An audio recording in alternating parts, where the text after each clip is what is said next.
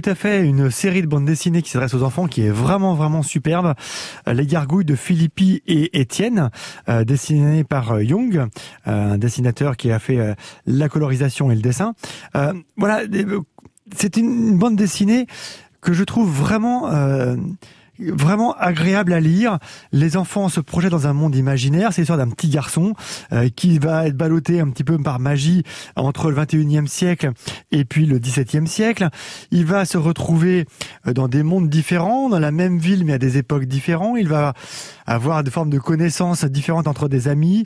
Il va vivre des aventures. Il va devoir traverser quelques épreuves.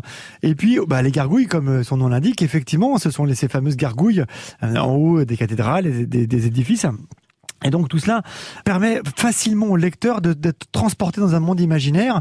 C'est une BD que j'ai conseillée par exemple à des enfants qui avaient du mal à, se mettre à la lecture. Euh, je trouve que la bande dessinée est vraiment une première approche très facile pour les enfants pour se mettre à la lecture. Et entre autres, cette série de, des Gargouilles qui a huit tomes euh, bah, embarque rapidement les enfants. Et à tous ceux à qui j'ai pu euh, conseiller cette, bande dessinée, eh bien les enfants ont, lu les huit tomes. Il n'y a pas eu de souci. ils se sont embarqués, que ce soit des, des bons lecteurs ou des lecteurs avec des difficultés. Ce monde imaginaire est vraiment favorisant pour, euh, pour tous ces enfants. Ils se reconnaissent bien en plus dans le petit personnage. Hein, c'est un personnage de, leur époque. Et puis ce côté imaginaire les emmène vraiment très très loin. Et donc c'est vraiment très agréable à lire. Et je les ai lus personnellement. Et même pour nous adultes, c'est vraiment très sympa.